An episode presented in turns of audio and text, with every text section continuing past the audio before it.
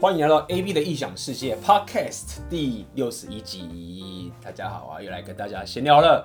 那么今天这个 Podcast 我要来跟大家聊聊有关如何透过饮食来全面提升你的高价值。然后我又邀请了我的好朋友卡米拉来到我们这次的 Podcast。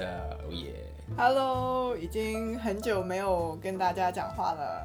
嗯，对。那么今天在这个 Podcast 开始之前啊，我就先跟大家来工商时间一下，就是最近我的这个 AB 的异想世界的网站提出了这个订阅服务，那么呃有里面有很有很多我每个月都会固定更新的这个这个 blog post 布洛格的文章，还有我的这个 Podcast。OK，那这个是只有你加入会的话才有办法去取用的这些内容。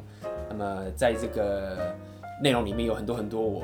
私密的超级高价值的内容在里面，OK，所以在这边跟你说一下。那你对这个网站你有兴趣啊？我会在这个链接下面贴在这个 Podcast 的下面的地方，你可以点进去，OK，加入这个网站的订阅，OK。那么就开始，今天我们要跟卡米拉聊有关这个怎么饮食改善你的生活，改善你的、你的你的高价值这样子。对，怎么样去变革你的健康饮食？对，发掘你新的身体潜能。那，呃，其实，因为其实我比较，我这我平常是喜欢聊关这个提升自己的生活等等这些内容嘛。那过去其实我对饮食这件事情其实就是蛮单纯的。我前面之前有聊过，就是就觉得，哎，你吃的干净就好，吃的健康，什么事情都 OK 的。那我慢慢发现，就是原来饮食其实是好像可以影响到你的怎么讲，你的情绪的。或者是你的你的自信心啊，我之前有听过人家讲，就是说，其实你如果很焦虑的话，是容易很 depression，其实跟你吃的东西其实是也很有关系啊，你觉得？当然啊，当然，嗯，其实我们很多时候会觉得说，让你开心的那些化学物质，好像都是大脑里面产生的。但其实不是哦，嗯，其实的话是有百分之六十到七十都是由你的肠胃里面的一些物质去合成的。最简单就是我肚子里面的虫来决定我会不会紧张。对啊，完全就是这样。可以说你肚子里面有另外一个大脑。对，因为比如说，因为很难想嘛，就是我们当然习惯，像以前我喜欢喝可乐啊，或者是像我家外面就是一堆我们台湾叫做路边摊。这边也是，就是叫路边，哎、欸，叫路边摊吗？也是、啊、上海叫路边摊，对，就是叫路边摊嘛。然后大家就去吃，然后其实也真的蛮好吃的。那你紧张的时候就会觉得说不要紧张，焦虑的时候不要焦虑，早点睡觉，然后什么就好了。那其实其实我觉得台湾还蛮多，小时候的爸妈还是会煮煮给自己小孩吃啦。就是有些人可能就是家里也会煮的健康，但大部分还是很喜欢吃吃外食嘛。所以其实也很难去想象说，想说哦，我我很焦虑。就是会跟吃的东西有关系，这样子其实很难想象。对啊，大家都会觉得情绪的东西就是大脑的东西嘛。嗯。那如果说怎么讲，你你一般卡米拉，你觉得说一般人他们我们一般人在吃饭，你觉得不用外食或什么？你觉得我们如果说现在比较没有自信，或是有点焦虑，或是比如说我们常常去社交场合，然后跟人家会紧张等等，或者是在工作的时候。你就觉得说自己有焦虑这个问题，那透过饮食，怎么样的改变的饮食可以让我们改善这样的问题？真的有办法改善，或者说我们应该不吃什么，或者我们应该吃什么，才可以让我们比较身心的状态会比较好？你觉得？我觉得很多人，包括我自己啊，其实应该都有这样一种感受。就是当你肠胃有一些不舒服的时候，嗯、哪怕是很小的一点不舒服，嗯、你可能比如说出去做事情，啊、特别在你面对这种非常压力大或者紧张的情况下面，嗯、可能就会更加没有自信，更加没有信心，嗯、就是会很受这个肠胃的问题影响。嗯、那所以首先第一要解决的就是肠胃的问题啊。那大家可能会觉得说。那我平常就吃那些干净的东西就好了，因为嗯，可能妈妈啊什么，平常朋友都是跟你这样讲，吃的干净就好了。但是其实呃，大家不知道很多东西都是会造成肠胃的刺激的，比如说像呃过多的谷物，比如说像什么面包啊、意大利面呐，什么嗯，包括什么燕麦早餐啊之类之类的。还有大家觉得说啊，乳制品啊，天天早上就应该喝牛奶啊，之类之类。其实很多这些东西都是对肠胃会造成刺激。哇，那其实我最近有看到你一些文章，就是你说很多东西都不吃不吃不吃吧，然后吃到减、嗯、到后来什么都不能吃了。那其实让我来说非常的恐惧，说天哪，什么东西都不能吃，那实在是人生实在太悲剧了。那其实你刚刚讲这些，比如说饭啊、面啊什么，那是基本上我每天都要吃的东西。然后怎么说呢？要去改变这些东西也是蛮困难的嘛。那然后要找到对的食物，这些事情，我我们先先不要讲的这么可怕好了。主要是想说，你觉得应该这么讲？如果说我现在想要选择一样东西不吃，然后选择多吃一样东西，你你会觉得先推荐哪一个东西？就是我们先做这个东西，先不要吃，你就可以先解决掉你的焦虑问题，或者说你你要吃什么？像我听到之前有人这样讲，就是我很喜欢那个 Jordan Peterson 嘛，对，他就说，因为 Jordan Peterson 很有趣的事情，他他们家的那个他的女儿有得那个好像是什么什么什么关什么类风湿性关节，那个那个全名叫什么？一个叫类风湿性关节炎吧，对，他女儿曾经得过，然后他后来解决方式就是说，他只能吃牛肉。我觉得很夸张哦。他们只能吃，他连什么蔬菜，其他什么都不能吃。像 Jordan Peterson 现在也是这个样，就是他所有的食物里面就只能吃牛肉而已，他连蔬菜什么都不能吃。我听起来就觉得像天哪，就像吸血鬼一样。真的哦，就是他现在的饮食里面是只能吃牛肉的，全部都是牛肉。我一开始听的时候还觉得说，真的吗？一定是我英文不好，听不懂他在讲什么英文。但是我后来听了太多次了，好像真的是这样。那观众，如果你发现我讲错，请纠正我。但是 Jordan Peterson 的饮食真的是我自己听到的，是他就现在只能吃牛肉了。然后他以前其实是胖胖的哦，也不太健康，也是很焦虑哦，depression 什么之类的。然后他说，现在他改变了饮食之后，就是那些问题也不能讲都不见，但是基本上有很大的改善。然后你现在看到他的外表都是非常的帅气，我觉得他现在的外表是，就是我觉得他的外形啊，就是真的有有改变，而且一定是有专业的人帮他弄，就是弄得很像一个那种 professional，不是 professional，不是 professional，是那种。智者，你知道，就好像那种玩那种游戏里面，就是有一个很 powerful 的 intellectual，就是很学术、很有智慧的那种智者，然后好像是一个传，也非常传教士。一个权杖。对对对对对对，就是这样一个权杖的，然后然后胡子也这样子，然后就是一副很很有智慧，但是又不会是一个很高傲的那种那种外形，然后其实也很帅这样子。那他他当时讲的方法就是说，你一定要吃早餐。他就说，如果你会焦虑的话，就是说他说你先做一件事，就是吃早餐。他说你你如果会焦虑什么什么，就是先吃好你先吃早餐这件事情。然后他说你想不想吃早餐不重要，他说你就是要吃早餐才行等等这件事情。所以，我我我刚想问你，回来我刚想问的问题就是说，你觉得如果说我们现在想要做最简单的一步，然后我们一般人就是我们要不吃什么跟多吃什么来解决，你会推荐什什么样的方式？嗯那我先讲要去掉的东西，呃，我是自己原来也觉得说啊，天哪，我这么喜欢面包，我喜欢意大利面，然后我每天早餐都吃燕麦，这些东西都去掉了，我的冰箱里还有什么？我每天还在吃什么？嗯但其实没有哦，这些东西去掉了之后，我发现啊，原来还有很多好吃的肉、蔬菜。还有好吃的脂肪，比如说牛油果呀、坚果啊这些。嗯嗯、那要去掉的东西，我觉得就是大量的碳水化合物。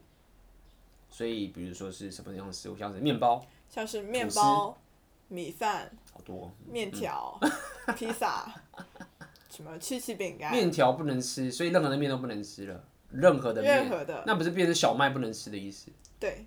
所以不能吃小麦。类似这样子，哎、欸，可是面都是小麦嘛，也不一定，有些面是小麦嘛，大部分的面都是小麦。对，对对对。所以小麦跟稻米都不能吃。对，就是谷物类的。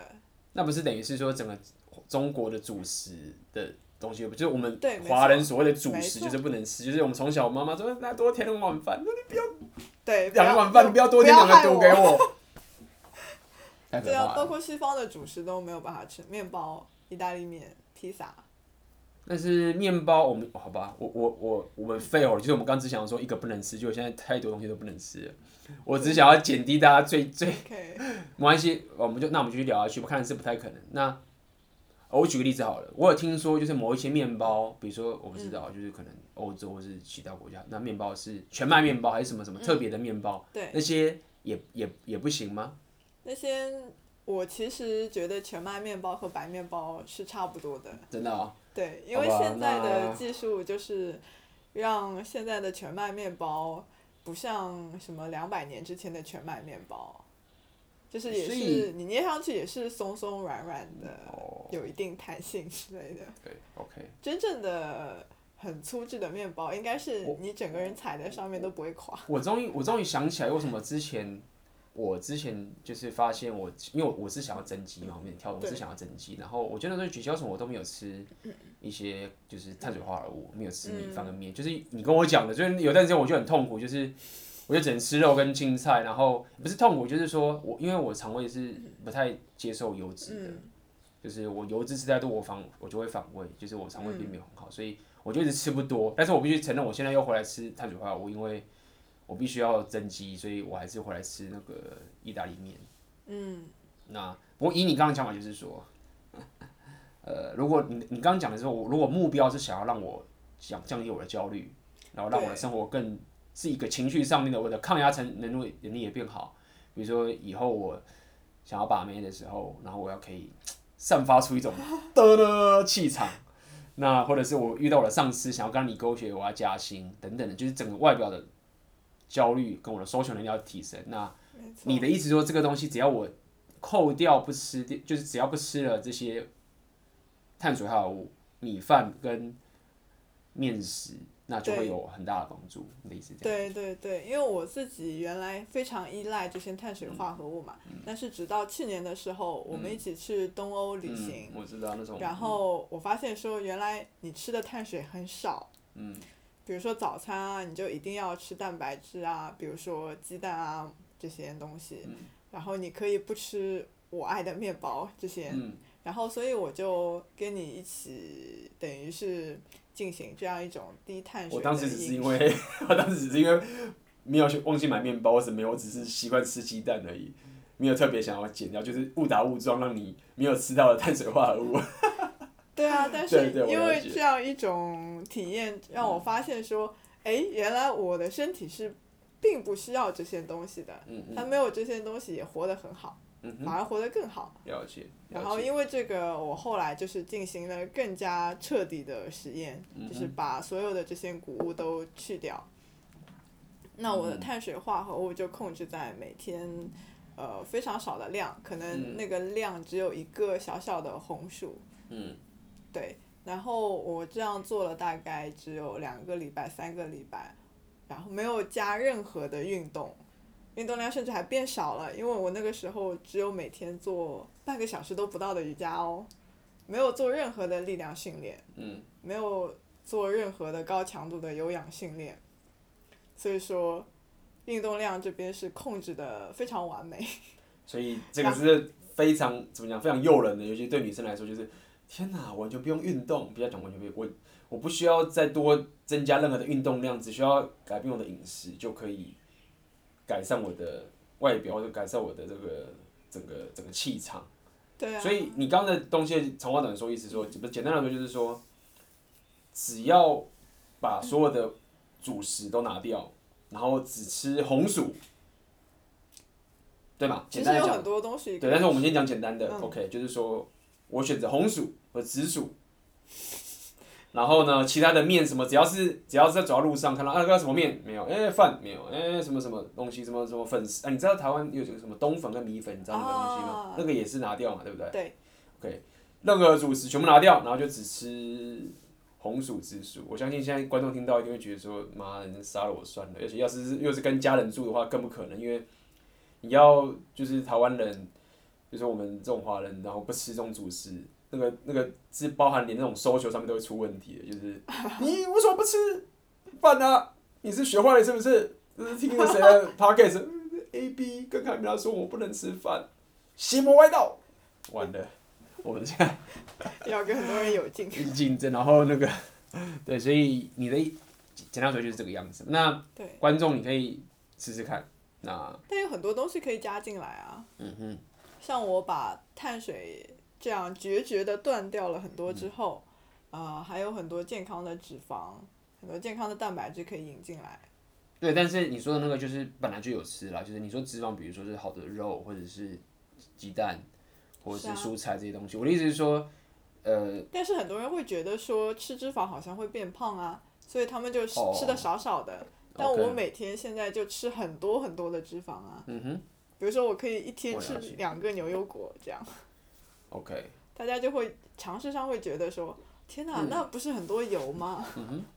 会这样吗？其实我觉得脂肪这个东西，我自己想法是这样，是说，就我这个一般人的角度，就是觉得说，其实我并不是说我喜欢吃脂肪，嗯，就牛油果对我来说，其实不会想吃的原因，不是因为说它有脂肪，所以我想吃，嗯，我的意思是说，通常人家说不要吃这种，是说我们不想，我们不能去吃麦当劳，我们不能吃什么炸鸡，你懂吗？就是说，在我们来吃，在我来吃炸鸡，是我在吃汉堡的时候，我只是因为我喜欢吃汉堡，然后刚好这些东西有很多脂肪，我自己的想法就是。或者说我觉得这个肉很很香，或者这个炸鸡很好吃，这样吃下去人家说这很多脂肪，所以我才会觉得说吃脂肪不好。我的意思是说，如果我不能吃那些炸鸡跟汉堡，然后我只能吃有牛油果的话，我不会认为说我在吃脂肪，我还是觉得，你懂我的意思吗？就是说，我认为一般人他们可能觉得脂肪不能吃脂肪的痛苦点有点类似是说，我不能吃汉堡。或者我不能吃炸薯条，或者我不能吃炸炸炸什么东西。但是我相信你应该也是不能吃那些炸炸物之类的东西嘛，那些就是汉堡那种东西。脂肪的区别啊，有差的脂肪和好的脂肪。脂肪所以其实听起来有点像是说，你这个其实是很全面的。我觉得卡米拉，你的那个你的那个饮食是很全面的东西，是这是一个目标。应该说，其实我我我的 audience 其实很多也都是非常自律的、非常自我提升的人。那我还是会想顾及到某些人，就是你如果真的。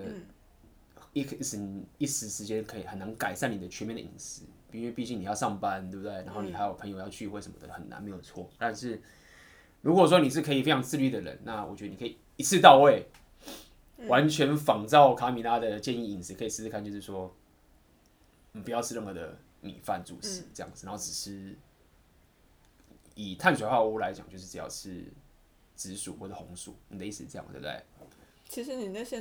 你要做的更决绝，甚至那个可都可以不吃，都可以不吃，因为你平常吃的蔬菜里面其实碳水化合物就够了。对，那以我自己的理解是，我听有人这样讲，就是说，其实你吃什么食物还是要依照你个人的情形去自己做尝试嘛。比如说像刚有人讲，像 Jordan Peterson 这种情形，他就是他是只能吃肉，只能而且是只能吃牛肉。我觉得，我是我刚刚讲，我就不知道他是什么什么事，他是外星人还是什么，就只能吃牛肉，而且不只是他一个，他自己女儿也是一模一样，好像是因为他女儿先这样吃了，然后改善他女儿的病了之后，然后他就推荐他爸也这样吃，就是 Jordan Peterson，然后他也完全改善他的的那个生活，这个包含他的这个 depression，就是他的焦呃忧郁症等等这件事情。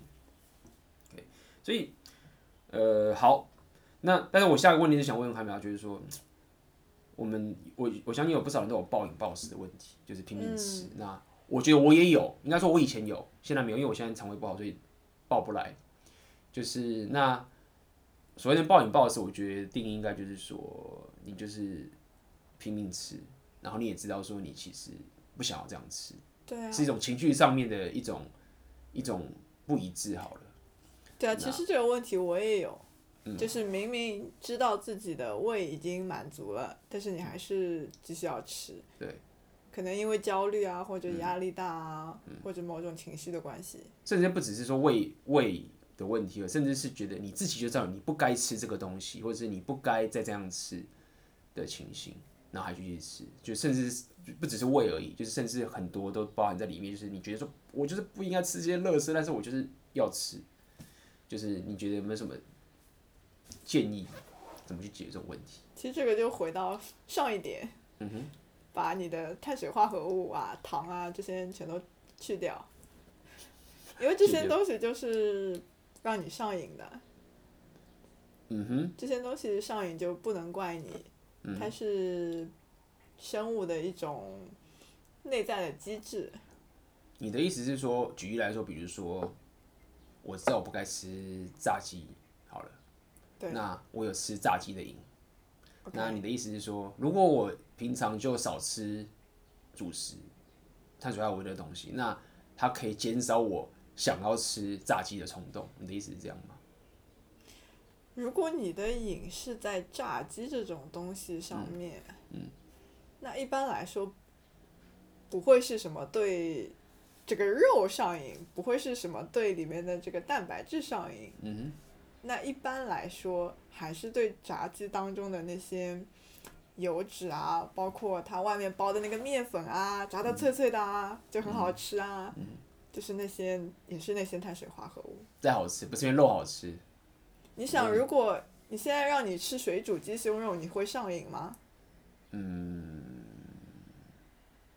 我我懂你的意思，因为我也我也没有吃炸鸡的瘾，我也讨厌吃炸鸡，但我了解你的意思。但但我应该我，了解你的意思，听过。我了解，我对，我可以感受到，应该说我喜欢吃水煮鸡胸肉，我很喜欢吃，因为我其实很 我，因为我刚好是，我其实是比较应该这么讲好了，我因为我我吃不胖，所以我以前在乱吃的时候，我也没有觉得我在暴饮暴食，但是我确实让我身体变差。嗯，那因为我爸妈是全素的关系，所以造成我我肠胃也不是很好，所以我本身就对于那些炸物或者油脂类东西，我的肠胃就会排斥，所以我是没有办法透过吃炸鸡来满足我自己，因为我会很痛苦。那我反而喜欢吃水煮鸡肉这些东西，我反而喜欢吃这种白斩鸡这种青肉或者是海鲜这种，像我也不是很喜欢吃猪肉、牛肉，我也不是很爱吃，只是因为牛肉大家说这个东西很棒。然后我就想居然平时也吃牛肉，他是我的偶像，所以我就是牛肉。其实牛肉我也没有很喜欢吃。你看我们常吃饭，我也很少去吃那个牛排啊，对不对？我很少去吃点牛排来吃。你看我哪次点牛排？那我们都点什么海鲜吗？什么鸡肉？对对对，我们不喜欢吃牛排，所以呃，我我了解你意思，就是说我可以理解，就是说你说他们喜欢吃炸鸡，不是只是因为炸鸡那个肉而已，主要是因为那个炸物在外面跟那个油脂那些东西很香，像猪油这种东西。很香，像我小时候，我爸妈就说：“哦，那个猪油很就胖哎，那个猪油很香啊，什么？”我说：“什么香？”然后我哦，是这个味道，也是蛮香的。就是我们就吃那个卤肉饭，就是那种猪油就很香，这样子。就是可能是油脂啊，真的你这样讲没有错，就是那个猪油的油脂就真的很香。但是猪油那个应该就是很很毒嘛，以你的定义来讲的话。呃，看那个猪它吃的什么。就是一般的猪嘛，我们就讲说一般的。一般的猪那就算了了，就就不行。OK，好，那我刚刚说什么？哦，对啊，那呃，也也就是因为这样，就是说，没没有应该这样讲好了。呃，因为我刚刚讲是比较属于一个 motivation，比如说像我有个瘾，我必须这样说，我我我有我可以吃很多糖，应该说我很喜欢吃冰淇淋好了，好，我喜欢吃冰淇淋。那因为冰淇淋这个东西，我的胃不会排斥，我不会像有这种呃。这种像吃炸鸡或汉堡的反胃，嗯，OK，但是我冰淇淋就可以吃很多，但也不能说吃很多，就是说我会吃到我已经超过了，然后肠胃都不太舒服，都有可能。所以这个是你暴饮暴食的点，对的点。那我现在当然没有在这样暴饮暴食，但是我只想问你，就是说有什么建议可以让有些人可以知道说，我不应该吃冰淇淋的，我也不应该喝汽水。哦，对，很多人这样，我很爱喝可乐，很爱喝饮料。OK，那我要怎么样可以？遏制我自己，别遏制，就让我可以不要受到这些瘾，也是糖嘛，就是属于糖嘛，对，对不对？那首先，首先就是要把这些你上瘾的东西全部剔除掉，嗯、不要说我今天稍微少一点点，嗯、后天再稍微少一点点，嗯、这样就像人家科毒的人说，哎，我今天带个五克的海洛因在旁边，好不好？嗯、这样。其实这个很难的，因为。所以依照你刚刚答案，你应该说就是靠你的意志力，就是不要像男人一般不要再给我吃那些东西。但是，我可以理解这个东西的困难点就是在于说，如果说你今天一个人生活，那很简单。但假设你今天，假如我们男生要约会，对不对？像我们朋友是喜欢去把妹什么的，然后跟妹出去，你知道女生也喜欢吃冰淇淋这样子，然后或者要吃什么，然后你跟女生约会之后，她吃冰淇淋就不吃，然后女生说我不想要，你怎么都看我，都只看我自己吃，你都不吃。我相信那男生就觉得说算了吧，我投降，就是为了为了跟这个女生约会，我我要陪她吃，为什么？对啊，那女生说，你怎么只能看我吃？我们不是一起出来吃饭吗？怎么办？对不对？完全完蛋。所以男生有这种痛苦，你知道吗？就是我们就我要断糖，但是为了把妹，之后吃了糖，就吃下去。对啊，所以我觉得这个解决饮食东西，我觉得还有很大的挑战，就所谓的。社交、呃、社交方面的情形等等这些东西，那我自己的建议是，我觉得社交方面真的很难解决，很难解决的点就是说，你可以解决，但是你必须要可以跟你的另外一半沟通，或者是怎么去，你你必须要可以有生活上的一些坚持跟你的界限，然后你自己有在健身啊，或者你有什么是很全面的，那我觉得就是对方会尊重你。嗯，对，我觉得这是一个，这是一个整体性，就是说，如果你平常就是你昨天就在那边吃汉堡，然后是就晚睡，然后莫名其妙，就你就不像是一个有在那个的人，那你当然在那种时候，你你说你不吃糖，你就很难让人家幸福。那当然你可以说你你要一步步来嘛，但我要讲的意思就是说，你要做到这件事情是可以的，那你必须要可以真的可以全面性的把你的生活都调整到一个地方。然后让对方可以尊重你的生活形态，然后你才有真的有办法去，就是刚刚讲解决你暴饮暴食的问题。对，或者说最简单的方法就是，你可以所谓骗人家说啊，我什么糖不耐啊，就是、哦、或者说就是比如说我不能吃谷物是因为我肤质不耐啊。这个这个就我们的术语就是所谓的 outer，、啊、就是就是说谎了，对女生说谎了。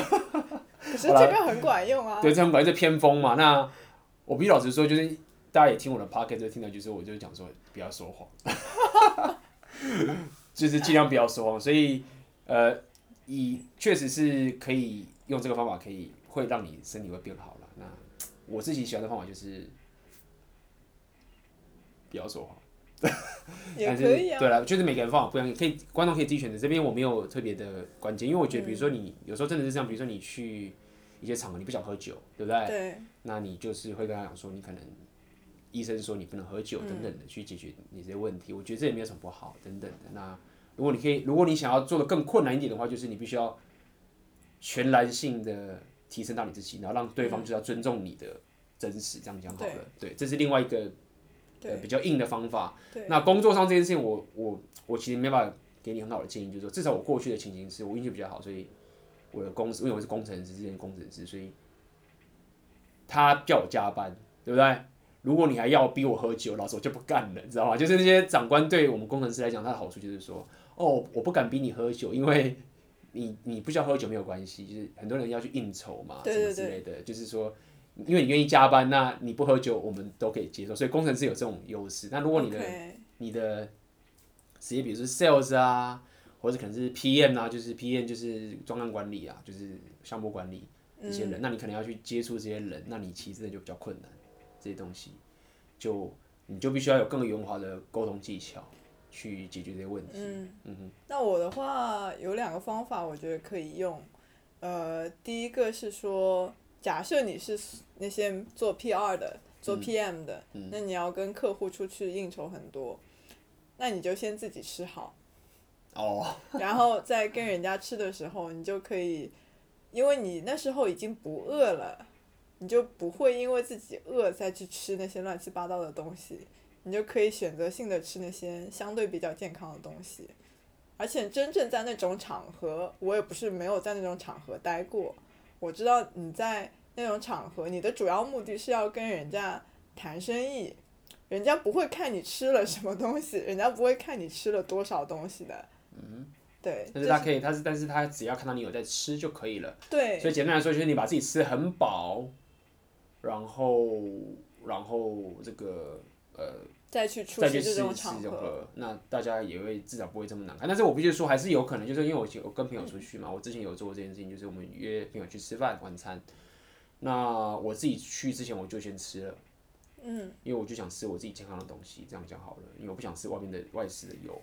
那确实你还是会遇到一些社交、社交的压力，但是我想跟你讲，就是说你不用太，你不要被这个东西给影响，就是说其实朋友没有真的恨你，那。他在那边酸你什么的都不代表他真的讨厌你，或是不代表你真的很糟糕等等的，就是你的价值不在于，你的价值不是取决于，就是说你是不是吃他觉得你应该要吃的东西。OK，虽然他可能会有点不高兴或什么什么这些东西，但是你有更多的价值会让他愿意尊重你的界限，然后继续当你的好朋友。所以并不是说你就是刻意就是要忽略你朋友的这个意见或者是他的抱怨，就是说只是说你不要那么的。呃 insecure，或是不要那么的 react，就是不要那么的过度反应，就是说哦他讨厌我，或是我每次都是一个呃什么就是很扫兴的人啊，或者什么什么的。嗯、然后你看朋友他们都很合群，我不合群，就是说你不用那么的被这种事情给过度反应。OK，你只要有更好的价值，跟你更好的自信的话，他们是会尊重你这个东西的。比如说有人吃素，难道吃素的人就就是更对没朋友了吗？也不可能啊，对不对？所以你必须要可以提升更多更重要的价值，让他是愿意去呃尊重你的界限的。哇，这个就非常的 inner game。inner game 又回到 inner game。不过我的确呃自己也是这样，就是在当初我那两三个礼拜。呃，把谷物啊什么那些东西都去掉的时候嘛，那我那个时候也不是说我整天宅在家里，然后每顿都自己烧，就不跟朋友出去社交了，也没有这样啊。嗯。那我那个时候就也有一点慌，我想说啊，那我这样出去跟朋友要吃什么？那我就开始跟朋友约那些健康餐厅，但我一开始是很怕，会觉得说。啊，因为这些健康餐厅之前听很多朋友说，他们都觉得很难吃，特别是可能男生会觉得很难吃。嗯。但我想没关系，就两三个礼拜嘛，我们先试试看。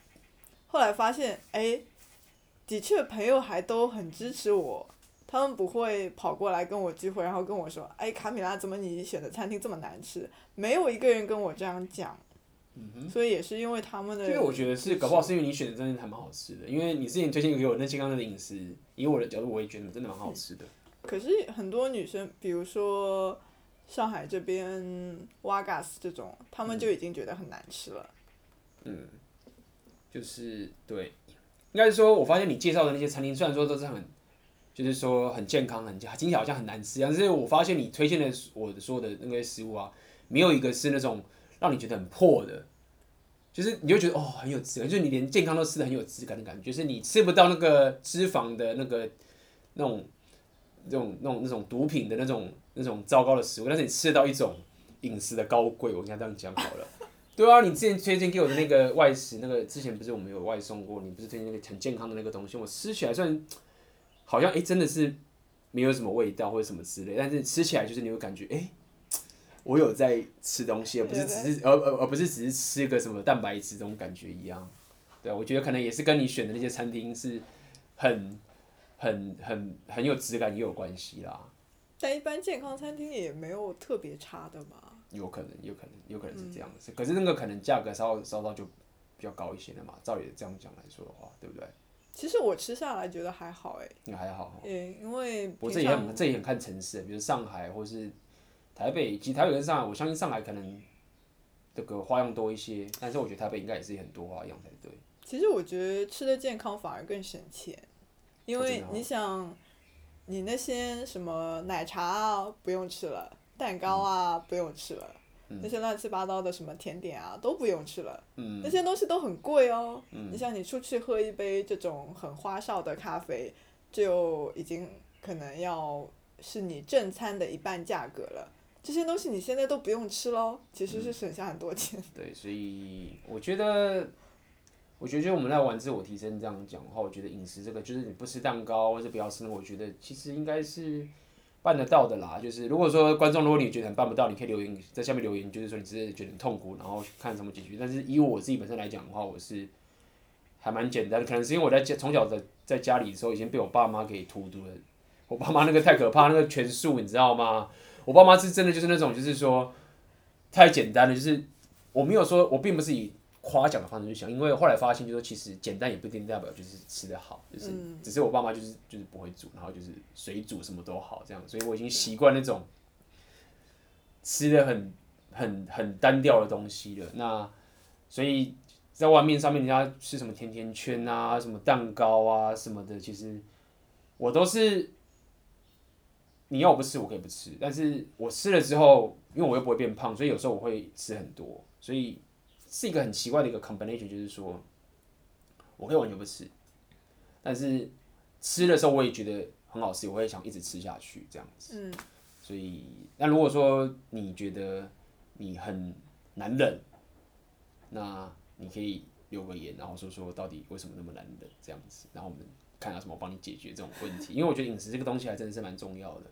对啊，你是这个东西真的是蛮重对要的。啊对啊，肠胃毕竟是我们人体百分之七八十的免疫系统。嗯、但是这就回到我下一个问题，就是说，因为我从小是很喜欢吃外食的，OK 外食，那你会就是跟我跟我说一下，就是比如说你觉得外食最大的问题是，因为很多人说外食不太好嘛，脏啊，或什么油啊，怎么样的，乱加一些东西，你觉得你觉得外食最大问题是是哪一部分？我觉得外食最大的问题。不是什么脏啊，食材不干净啊，因为也是有餐厅可以做到干净的，嗯、所以我觉得最大的问题是油。油是不是？他们一定不会有很好的油，Okay. 除非你在欧洲。OK，因为好的油很贵的意思是这样吗？对，一般性餐厅至少上海这边是这样，即使是那些餐厅，他们用的油其实。也不是什么很好的油。你说的很好的、很好呃不好的油是指它重复利用的油，还是指它本身的油就是不好？就是它的性。它本身的油，它的性质就决定了它不好。嗯。那比如说一般来讲，那个什么沙拉油啊，是什么葵花油啊，或者那些对我讲的就是这些油，这些油都不好。对。可它不都是植物油嘛？它是它是会让你不好，还是只是没有好处？它是哪里不好？它会让你不好。哦，真的啊？那具体的科普我就不讲细节了。OK，哪里会会让我们哪里不好？这样讲吧，就会造成什么样的结果？好了。比如比较没有精神，还是说都是啊，比较容易忧郁，没有精神或者让你容易增加脂肪，嗯，或者降低你的免疫系统的能力。所以你的意思说，就算如果我不吃外食，我自己煮，然后我买那些油来自己煮，其实我也是对自己不好。对。啊，OK，了解了。那你现在不都吃橄榄油啊？没有没有，我最近后来有一段时间，它那个就是有用一般的那个植物油。所以你的意思是说，如果要换的话，还是要用橄榄油？橄榄油啊，还有我最喜欢的椰子油。椰子油，可是椰子油跟一般的那个橄榄油不太一样，味道有点。有椰子味。椰子味，对。所以两种选择，如果要自己煮的话，就是橄榄油或者椰子油这样子。对。OK，好，完了回到刚刚外食问题，就是说，其实外食最大问题在于，不是因为我们以前台湾很常讲说什么，以前小时候常讲说那味精什么不好，你后来说味精其实没差，对不对？就是以前从小，以前小时候就是什么什么外面都会加味精，然后味精不健康什么什么。但是你的意思是说，其实不，最严重的问题其实是第一个是油，重复利用的油先不用讲，就很惨了。第二个是你用的那些植物油也不好。对，因为我讲的是所有餐厅都会有的问题。嗯。因为像比如说味精啊，或者不干净的食材啊，重复利用的油啊，所谓的地沟油啊，这些很多餐厅其实已经解决了。那我讲的油不好，已经是所有餐厅了，就是几乎百分之九十九点九九九的餐厅。那如果说有个餐厅要说我用的是橄榄油，那就 OK。那你就要根据你的这个饮食的标准来看。我了解。比如说你想要断糖，嗯，那也不会说你去吃一个就是用橄榄油然后很多糖的东西。我了解，我了解，就是总而言之，就是说你如果真的要找到一个。外食，然后又要可以完全达到你的标准，这件事情其实很困难，但是有可能会找得到，但是成本可能会想比你想象中的高很多，这样子。嗯、那对，但是还是有方法的。就很多人会觉得说，啊，那是不是一定要去那些很高档的什么有机、绿色、健康餐厅才算吃的健康？那如果我找不到怎么办？嗯，比如说你跟朋友刚好在一个没有什么健康餐厅的区。或者说你在旅行的时候，你周围就是没有，那怎么办呢？嗯，那比如说像我的话，我就会首先去根据菜单上面的东西去选择我要吃的。比如说我有一次在，呃，就前几个礼拜的时候，我在葡萄牙玩嘛，然后我就跟一个呃跳舞的男生一起去吃东西，那我们都已经很饿了，然后附近真的也没有健康餐厅。然后我们就随便挑了一家店，因为觉得那家店人很火爆，一定是应该是不错的餐厅。嗯。然后走进去我就疯了，我发现，哎，天哪，这是家汉堡店，哦、我能吃什么？然后我就想说，好吧，其实我也是有办法可以解决。那比如说汉堡，我可以点汉堡，但是我可以不吃那个汉堡的面包。嗯哼。或者说，我后来发现，哎，菜单上有没有面包的那种牛排加上烤蔬菜。哎，那我就发现说，哎，这个我就可以吃，嗯，就是有办法可以去调整。所以呃，如果你要可以在外上面找到，你必须还是要呃了解一下，就是你该怎么去点菜，对一些基本的食材有一些基本的认识，然后你去找到一个比较少的伤害，去挑这样子。对，像我个人很喜欢的就是墨西哥餐厅，嗯哼，因为你可以吃到很多健康的脂肪，像牛油果，嗯，然后你又可以吃到肉，嗯，然后又可以吃到蔬菜，嗯，那基本上就满足我的饮食需求了。嗯嗯嗯，了解。所以我呃，基本上我觉得，简单说，外食这个东西，它你能不吃就能不要吃就不要吃。那如果真的不行的话，那你只好找一个折中的方式，这样，这样基本上是这个样子。那如果说，呃，一般人他们要上班、要加班、嗯、要怎么样、要聚会、要什么什么的，那你觉得他们实质上生活上应该怎么样去调整，会比较让他们不要想说可以做到完美了？我们先不用下这么完美，嗯、但是你觉得他们可以怎么样稍微去准备，让他们可以尽量不要受到外食的毒害？你觉得？嗯，因为我自己之前也上班嘛，嗯、那像我这种。连做 meal prep，也就是提前准备好餐食、准备好便当这种事情都懒得做的人，嗯、可能因为我下班回家就觉得啊好累啊，我就不想烧饭，不想准备第二天的吃的东西，嗯。嗯、那我怎么办呢？嗯、我是把我的午饭和我的早饭倒过来，也就是说，我原来早饭我可能吃，比如说一个牛油果，两个鸡蛋。嗯、然后到午饭才会有肉啊、蔬菜这些东西。嗯、那我想，那我在公司的时候，我如果不想吃外食的话，然后又只想吃这些健康的肉和蔬菜，我自己又不想提前准备，那是没有办法吃到的。嗯、所以我就在早餐把它吃掉。嗯、哼那中午的时候很简单，我只要带一个牛油果、两颗煮好的鸡蛋去公司就好了。嗯，然后晚上回来之后再自己做这样子。对，了解。OK，哎，你你所以你的食吃的食物还是三餐都是都有吃，就是早餐、午餐、晚餐是这个这个情形。对。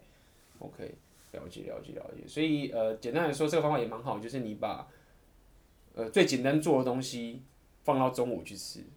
对啊，因为在公司，嗯，你如果比如说像我一样带一颗牛油果、两颗鸡蛋，真的是非常简单的，都不需要你公司有什么。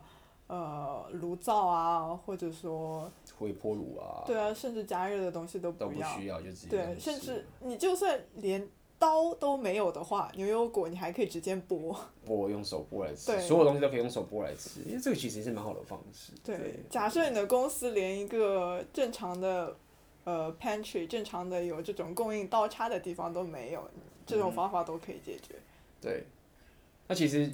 我们这边也可以推荐一本书啦，就是卡梅拉自己有看过嘛，就是 Tim Ferriss 那本，呃，英文叫做 Four Hour Chef Chef，那中文应该叫做什么什么厨艺圣经还是什么之类的？四小时厨神之类的。对对是厨艺圣经，它应该不是四小时，它的中文翻译应该叫厨艺圣经。啊，它有中文版哦。有中文版。哦。对，我有我有买，我英文跟中文都有买嘛，所以大家可以看看那本书，它会讲的更多更多的细节。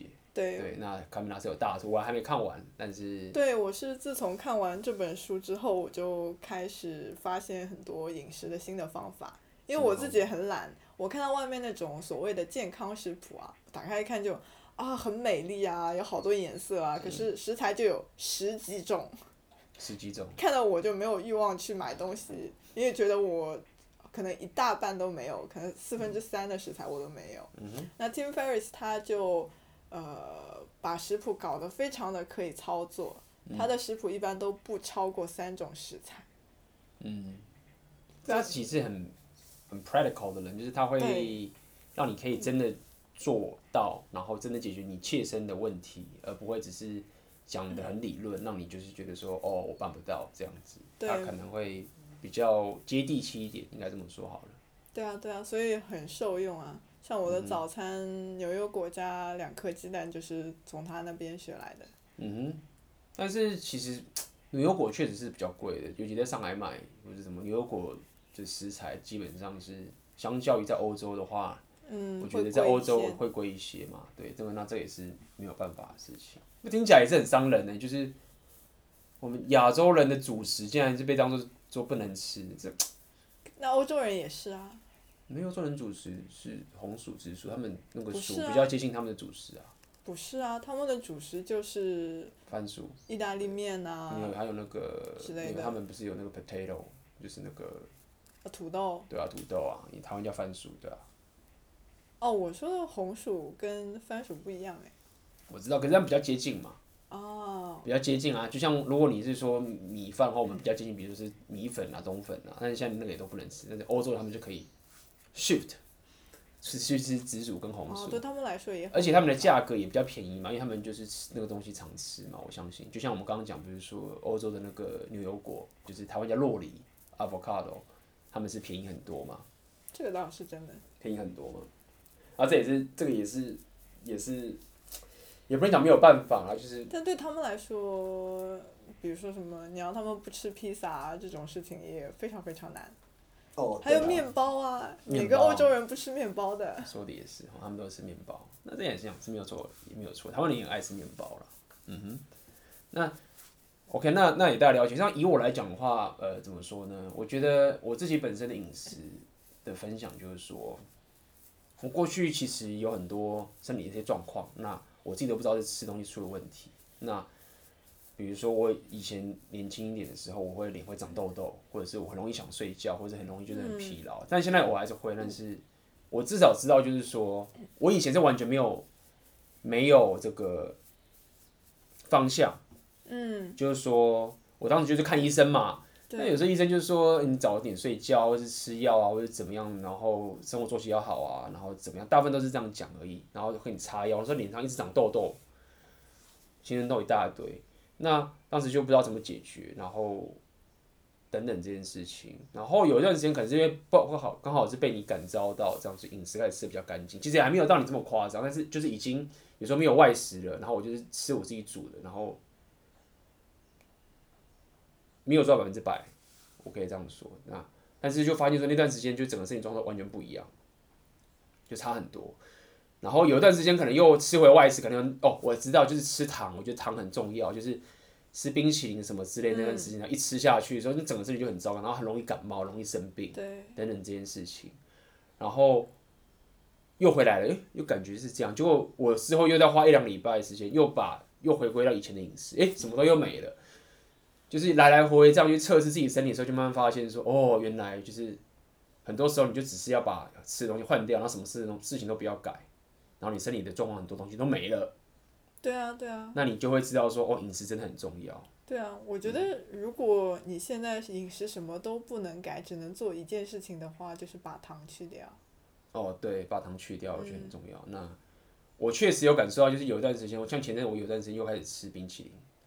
那那时候只是因为就是，我觉得很多时候你的饮食啊，我自己的感觉是这样，就是你其实真的。不是真的说你真的想要吃那些东西，我说意思是说，是你的生活习惯跟你的情绪跟你的整个的生活形态，就肚子里的虫，他想吃那些东西，也也许是细菌啦，对细菌，对，但是我感受不到嘛，就是我会感受到，就是比较像是你的生活形态，比如说你现在就是很暴躁，或是你的工作就是压力很大，或者是你感情出了问题，嗯、或者是你感情很顺利都有可能，就是你可能就想跟你。的女朋友或者谁懒在家里面不想动，然后你又想要有一个很棒的约会或者什么之类的，然后你是因为这些生活形态的关系，让你就是开始吃了一个冰淇淋或者开始吃了这些东西。那你当你吃了一的时候，你就觉得说，那我不如再吃二。那你吃二之后说，我都已经饿了，我不如出吃个四，你懂吗？就是我都已经吃下去，我不如就多吃一点，然后你就吃到爆炸。这种很好理解，真的很好理解。对，很好理解。就是说，其实很多时候我们的饮食，我的情况就是我的饮食是。我觉得是一种生活形态，跟你一个一个本质上，你情绪跟你的，也不讲意志，就是你的情绪跟你生活的态度的一种改变之后，那你就开始吃那些食物了。那但是只要我只要把我的本质的生活形态这些东西都转换回来成我想要的生活形态的时候，那那些食物其实基本上就很难对我有很很难对我有这个攻击力了。我就可以不用来吃冰淇淋，像我现在有很久没有吃冰淇淋了。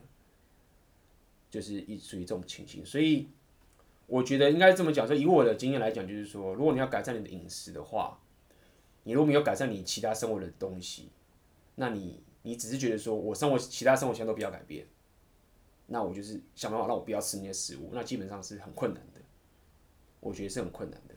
没错。对，就是比如说我就是要晚起，或者是我就是要。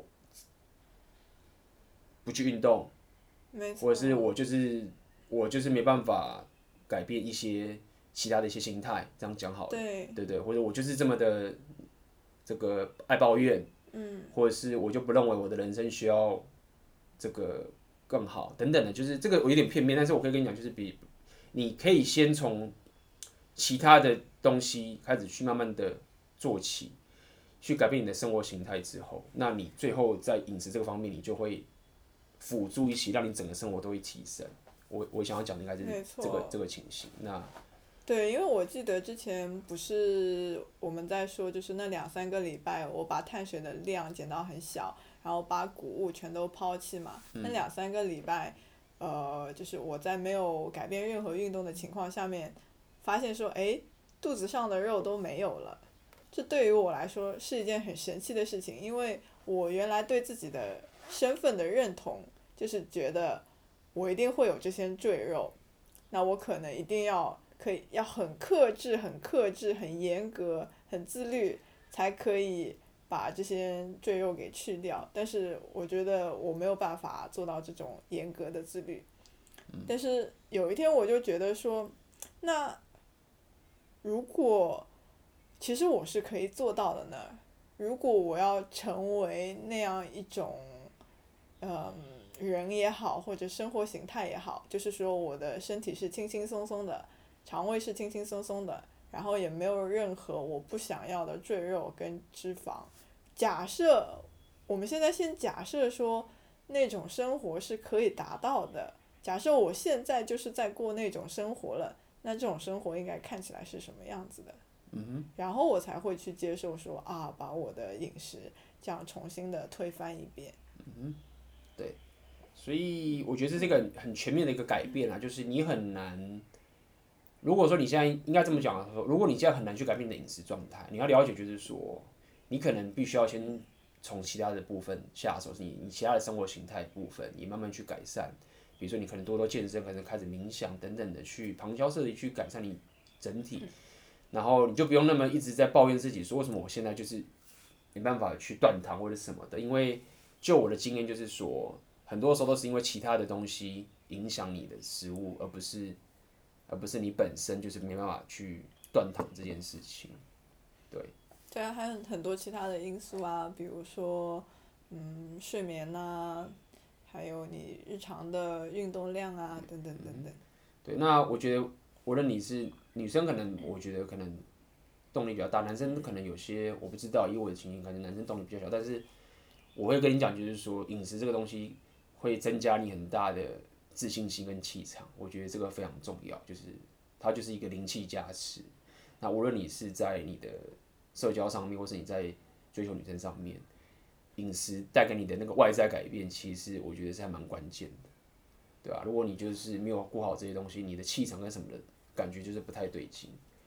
我个人认为是是这个样子，就是没有精神，然后讲话也有气无力等等的这些东西。其实很多时候就单纯是跟你吃的东西是直接相关的，你可能会觉得说有点远，就跟我常在推荐冥想这东西是一样的道理，就是冥想到底跟这个东西有很直接关系嘛？结论是就是有，对吧？影响力很大，可能要试了才会对，试了才会知道。所以不要认为说这件事情其实就是没差或者怎么样，你可以说我现在可能慢慢改进，但是要了解，至少要意识到说这些东西是很有影响的，非常影响，而且它是一个累积型的影响。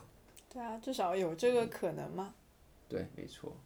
好啊，那呃，这最要问卡米拉就是说，因为很很多这饮食东西，我们今天只是稍微带过嘛。但如果我们还想要知道更多更多细节的话，嗯、那我们要怎么样可以去 follow 你的你的那个你的一些内容，或者你有没有一些相关的资讯可以留给粉丝的？嗯，那我上个月刚好有推出免费的。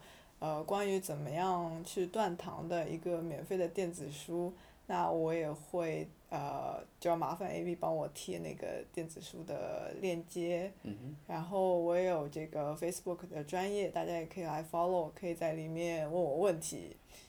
OK，没有问题啊。那就是接下来如果你有兴趣的话，你对这饮食有兴趣，尤其不论你是男生还是女生，那。有更多更多的这个资讯的信息，我就会贴在这个 Podcast 的下面的链接，应该会有一个是一个免费电子书，还有你会有一个有个脸书专业，经常会贴一些新的一些内容嘛，在上面。对。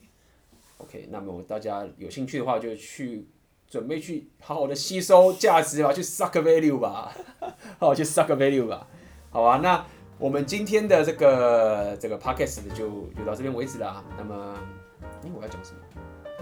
，OK。如果你对这个 OK，如果你对这个 你对这个 podcast 有兴趣的，或者你觉得可以帮助你的朋友的话，就可以点赞分享给你需要的朋友，OK。那么接下来我们还有更多更多有关这个自我提升跟改善你的生活的内容，我们都会继续的放在我们的 podcast 上面。嗯，对啊，谢谢 AB 让我可以跟大家分享我这么喜欢的东西。嗯哼，OK，好啊，那么我们今天的 podcast 就到这边为止喽，拜拜啦，嗯，拜拜。